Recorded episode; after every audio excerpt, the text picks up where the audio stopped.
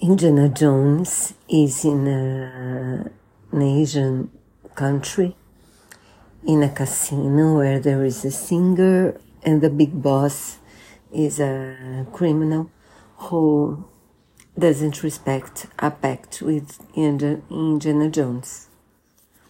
He poisons Indiana, so Indiana kidnaps the singer because she has the um, antidote. And then they run from the bo- big boss, but the problem is with a, a boy who is Indiana's protege. And they run. The problem is that the plane belongs to the big boss. So the pilot leaves then on the plane without fuel and with no pilot. They go to, then they crash on a small village in India, who is, uh, the village is suffering from, because they lost a precious stone that in her, in their vision, it protected him, uh, they all, them all, from harm. So now the village doesn't have water, doesn't have agriculture, doesn't have their children because they were kidnapped by the same people. And they were told, Indiana and he, the singer and the boy, were told to save them.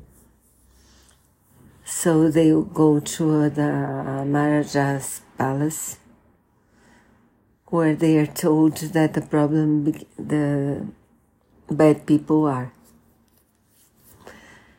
And there is a secret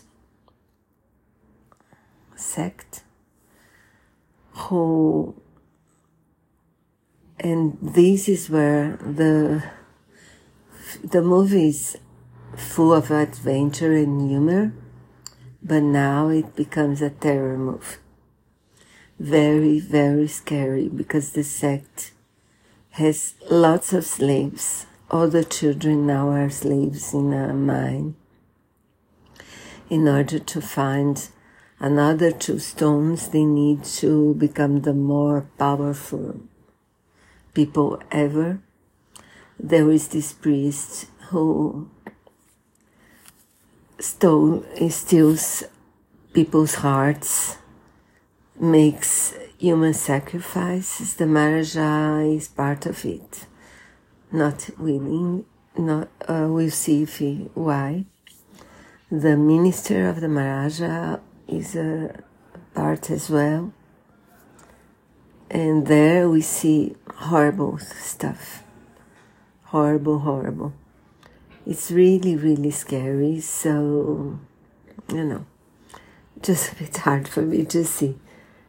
Even now, as an adult, I was much younger when I saw it the first time, so I was scared there then.